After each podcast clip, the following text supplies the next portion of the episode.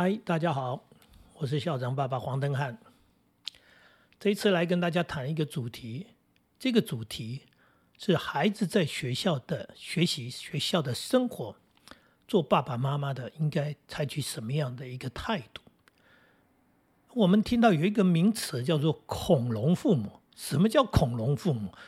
这是这些年来，呃，人家提到的，有些爸爸妈妈对于孩子。的关心关爱超过某一种程度，超过的程度造成了很可怕的困扰，也就是学校很害怕这一种父母亲。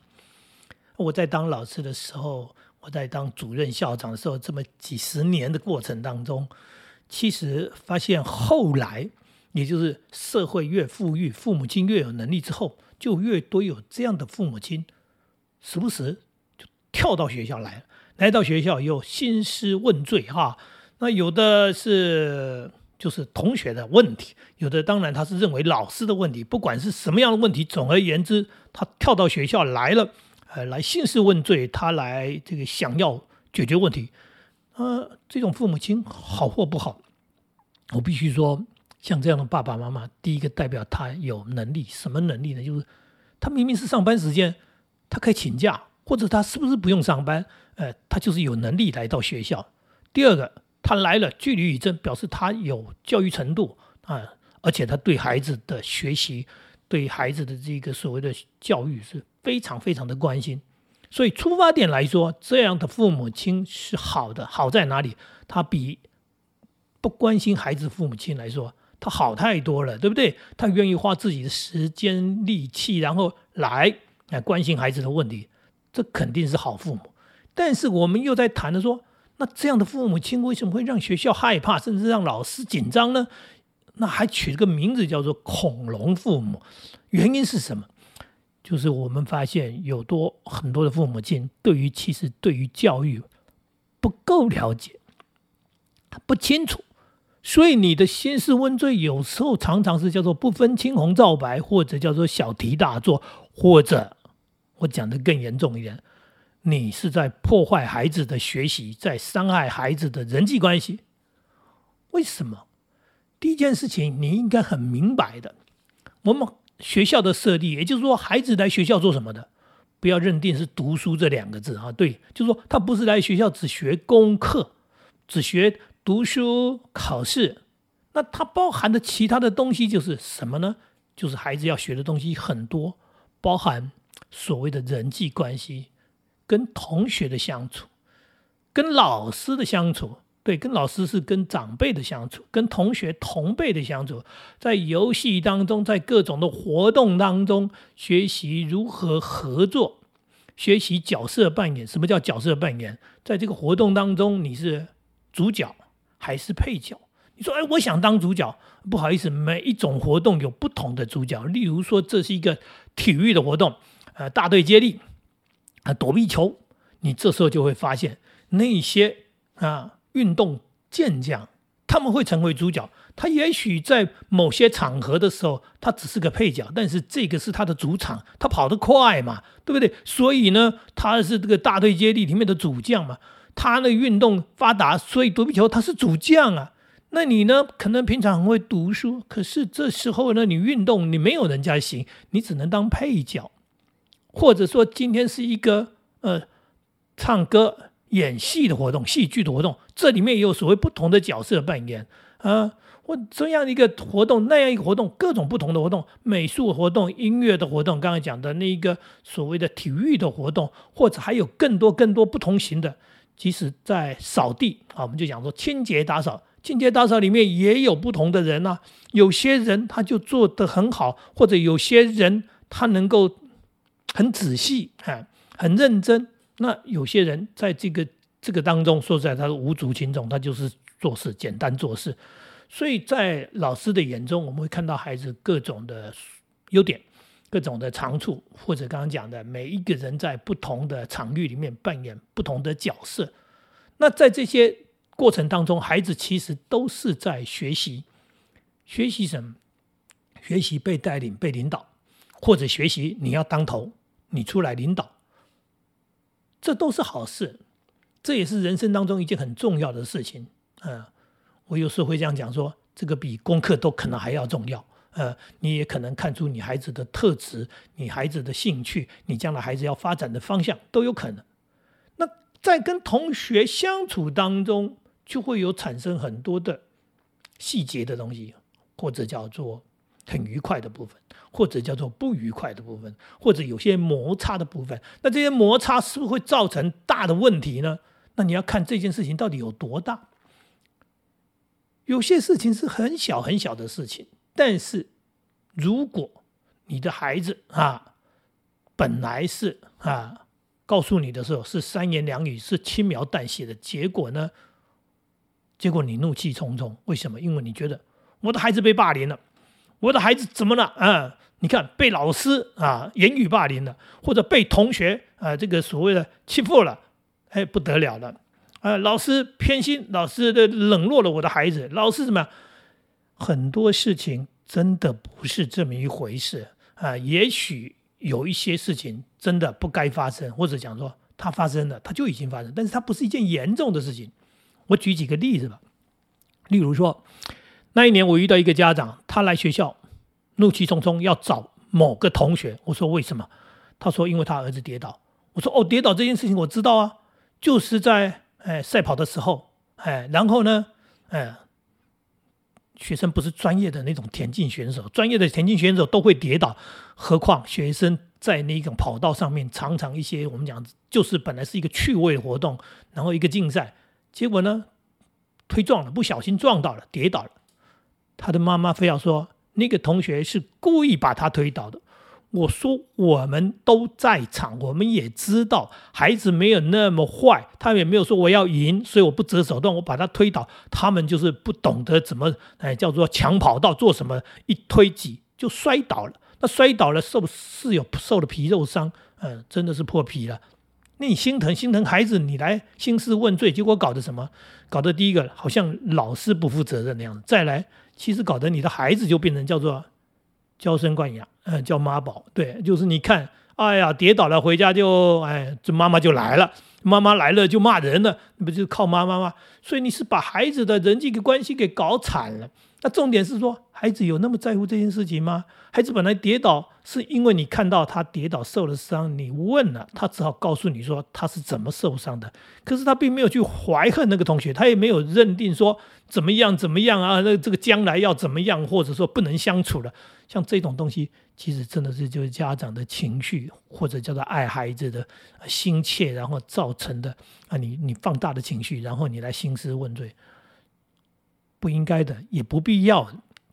然后，当然还有很多这样的一种事情啦。呃，我也呃当校长的时候，我也遇过一个家长，他来到学校的时候，他问我说：“为什么老师给学生写联络簿写这样？”那我一看这件事情可大了。为什么？因为他写说他的孩子啊，常常偷拿人家的同学的东西，呃，这就是一件事情了。那那。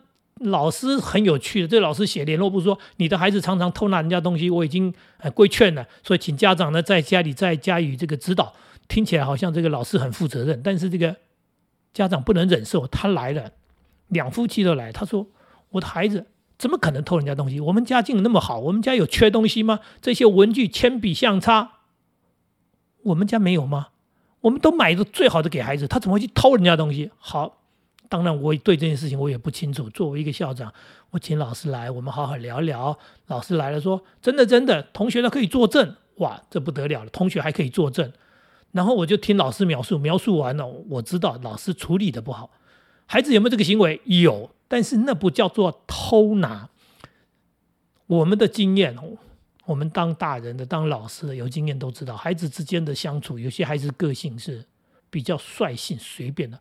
我呢？哎，写着写着，我要擦，我懒得从我的铅笔盒里面拿相擦。隔壁那个同学相擦在那里，他一把抓过来借我用，就擦的。这个旁边这个同学可能是比较保守一点，我又我又没有要借你，然后你每次就就没有问人家就拿去了，就类似这样的东西，你没事就把我的笔拿去用，你想想就把我的相擦拿去用。那对这个学生来说是什么？这没什么，用一下会怎样哦？你也可以用我的，对不对啊？我用你的，你用我的，这对某些孩子的个性来说，他是大而化之的人，他是粗率的人，他就觉得这种事情没什么。那旁边的同学受不了呢，就去跟老师报告。这个老师确实是处理不当，他也把它当做一件正经事来处理。好，然后处理的让家长就跳脚了。好，问题来了，家长也很聪明，他就问那老师说：“好，你告诉我说，我儿子啊，常常，那为什么是常常？”你以前从来没有写联络簿写这件事情，第一次你就跟我说常常，那为什么第一次、第二次、第三次什么我都不知道？你为什么就告诉我儿子常常？哎，我的儿子是个常常。那而且老师还讲了一句话，他说同学可以作证，那不就完了吗？哎，所以呢，这家长回去以后啊，因为证明了孩子有这个行为，他也争不下去，但是他回去之后就帮孩子办转学。我说啊，怎么转学了呢？他说我们读不下去了，我们的孩子被人家标签了，啊，说他是小偷，我们换了一个环境，所以他就转学转走了。我很难过，而且我替那孩子难过。为什么？因为这件事情真的只是一个生活当中、学习当中的一个过程。孩子确实有这样的个性，对不对？不对。应该要教导，老师应该教，家长也应该教。就是你跟人家借东西，是必须经过人家同意，而不是边拿边借。人家话都还没回答，你已经把东西拿去用了。这确实是要教孩子。还有你的东西愿意给别人用，别人的东西不一定愿意给你用。这些所有权的观念啊，应该也要教。但是老师处理的不好，已经够，真的叫做够惨的。家长处理的更不好。你怎么就帮孩子转学了？你认为说他被标签化了？你以为这孩子的世界真的这样就标签化了吗？我告诉你，没有。小学生会这样子把同学当做小偷啊？会把他认定他是个小偷啊？不会。哎，尤其对他提出异议的人是坐在他旁边的那个人，那个人东西被他拿被他用，所以他不舒服，他抱怨。那这可能有时候是一个刚刚讲的是一个男生粗率的男生遇到一个一个细心的女生的问题。那是他们两个相处的问题。那其他的同学跟他玩的好好的，他们会认为他是小偷吗？而且你认为这个女生从此就认定他是小偷吗？没有，真的没有。可是家长小题大做，他办了转学，转学以后，这个孩子必须离开一个他原来已经读书相处了好几年的同学，他的朋友也在这里，他的好朋友就在哎他的班上，他的同学里面一起玩的、一起打球的、哎一起赛跑的人，结果。你说啊，他被标签了，所以你就转学转走了，转走了，去到一个陌生的环境，重新开始。你以为对孩子是好的吗？一点都不好。哎，对一个幼小的孩子来说，搬家有时候是不得不的转学。像这种莫名其妙的转学，你叫他情何以堪？你叫他怎么去面对一个新的局面？所以我说很惨，就是后来孩子到了那个新的学校去以后，是啊，为什么转学来？啊，然后你说啊，没有人知道他就像一张白纸一样，不会被标签了，所以他就会好好的学习啊，并没有。这就是我要跟家长说明的，就是孩子在学校很多的学习状况啊，他可能会有一些啊跌跌撞撞的，碰磕磕碰碰的，这就是我们讲的，这是成长的过程嘛，跌倒了爬起来嘛，哎，对不对？有一些犯的错，犯错就是学习嘛。犯错本来就是一种学习啊，我们不就是在尝试错误当中长大的吗？那我做错了这件事情啊，然后呢，我改进，对不对？我知道错了，刚刚讲的嘛，你乱拿同学东西，人家不开心嘛，对不对？你去逗同学，你说开玩笑，结果弄到人家哭了，甚至人家哎不高兴了，去跟老师告状了，甚至还有同学的父母亲就来了，说哎。你怎么霸凌的？啊，你说怎么会是霸凌呢？我就跟他玩的，就类似这些东西，就说父母亲小题大做的也很多，但是这些东西是不是造成了孩子学习反而被你给搞乱了？哎，你在破坏他的学习，你在干扰他的人际关系。我看过太多小学生打架、吵架，然后呢，第二天又一起玩，对，就是这样子啊。那父母亲如果要说啊，要来就是我的孩子打被霸凌了，你知道被霸凌的情况是什么吗？被霸凌的第一个是暴力的，是长期的。两个人啊玩着玩着，然后吵起来了，然后不小心动了手，真的可能也有人就因为这样受了伤。那不是霸凌啊。通常那个都不是叫做霸凌，那只是一种他们的游戏失控啊，他们的人际关系在碰撞当中，在修正，他们在学习怎么交朋友，就是这样子。所以，到底是不是霸凌，家长也应该更清楚的去了解孩子，说你到底是一个什么样的状况，那你跟这个同学的相处是怎样？是这个同学啊，每天都这样子欺负你，对不对？那其他的同学怎么看待这件事情？有没有人知道？老师清楚吗？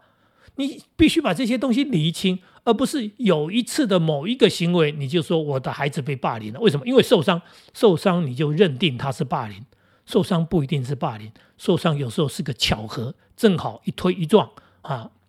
我曾经还遇过一件事情，我两个学生，那是六年级的，个子好高大，结果他们两个一言不合，他就把他一推一压压倒，压倒本来没事啊，不就是倒在地上，他就正好压在他的腿骨上。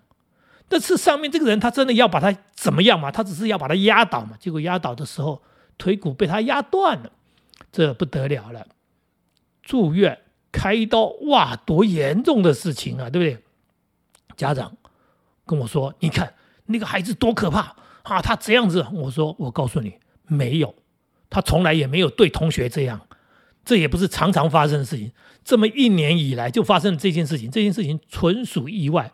那孩子呢受伤了，当然很不幸要处理。那另外那个孩子他吓死了，因为他也不知道会造成这么大的伤害，所以最后呢家长理解我说。因为他要到医院嘛，他要开刀住院，所以课业的部分，我当老师的我会来补他的课业。我利用啊放学以后的时间，我想尽办法，我来个别给他上课。那赔偿的问题有学生平安保险，那对方也没什么钱。他说：“那可是营养费呢？”我说：“好，那我我老师来出营养费好了。”那我真的是这样，我就自己付了一笔钱，说好。啊，其实我的目的什么？我的目的是要让家长了解说。这个不是你们想象的什么暴力霸凌，这件事情真的就是孩子之间的嬉闹，或者有时候不是闹，是不是玩，是真的有些不愉快。但是他这个动手绝对不是你想象的黑帮黑道的那一种，哎，那造成了骨折，哎，多可怕！巧合，哎呀，刚刚好，真的就是刚刚好。刚刚讲一推撞到桌子角，哎呀，头流血了，不得了了，哎。你以为他想让他流血吗？他只是要推他而已，就类似这样的事情。所以说，我们做家长、做父母的更应该去了解、弄清楚。然后刚刚讲的转学这件事情是一个知识体大的事情，这非常严重的事情。你更应该问孩子：你愿不愿意转学啊？你今天在这个环境处的不愉快，对不对？待的不好，你要不要转学？你是被同学欺负，还是刚刚讲说好吧，就是老师不好，老师。不会处理事情，甚至老师这个这个呃对学生有这个刻板印象，常常这个修理你的孩子。好，那我们来谈，你要不要离开这个环境？要不要转学？孩子说：“，我要离开。”那这样去转学的话，他是心甘情愿的换环境，而不是你决定。如果你决定了，那他舍不得，他跟这个同学不好，他跟其他同学很好，他跟老师不好，他跟同班上的同学很好。我遇过这种情况啊，他那个老师真的是有一点针对性对他的孩子，因为我我在做行政人员，结果呢，家长后来跟我谈的部分，我说我我请问你，他孩子他要转学吗？他说孩子不要，还是觉得他可以忍耐这个部分，然后他愿意啊跟同学一起毕业。这件事情很重要啊，很重要。对，因为他要跟这一群同学在一起，这群朋友在一起。我们遇过，和学生，因为他们家搬家的，搬到老远，结果呢，他本来家在学校附近，上学是方很方便。他搬家之后，他坐车来，他要转车来。我们说，那你为什么不转学？他说，我们是搬家，但是搬家我没办法。可是我跟爸妈讲说，我不要转学，我要跟同学在一起。爸妈也同意。对呀。我就觉得这个爸妈是很棒的，因为他跟孩子是谈的，哎，对，刚刚讲的一直在所谓的了解孩子的部分，就是要谈嘛，要对话嘛。那这件事情怎么处理，怎么来处理，不是由家长决定怎么处理，是孩子，尤其到了这么大的年纪，对，高年级的高年级的意思是什么？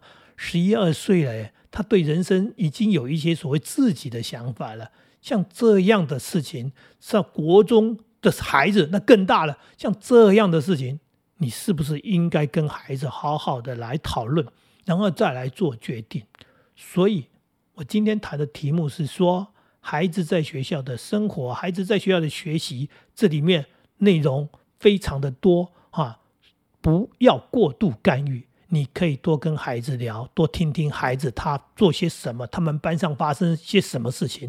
但是，请家长不要过度介入，除非，除非真的事情很严重，除非真的是一件大事情，而且你弄得很清楚，那孩子无法承受、无法忍受，那我们可能必须跟其他的家长联联合起来、联络起来，然后做一个什么样的一个动作？哎，那不然的话。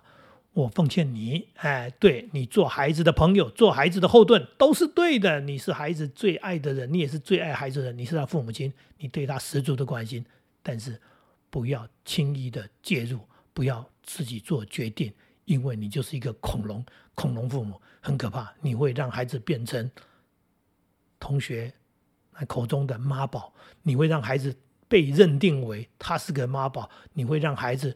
因为你决定了他的人生，让他离开了他的朋友，他反而因为这样适应不良，而对你，对你啊，对，充满了不是你对他的关心，他感谢他不是感谢，他是非常的痛恨你，为什么替他做了一个这样的决定？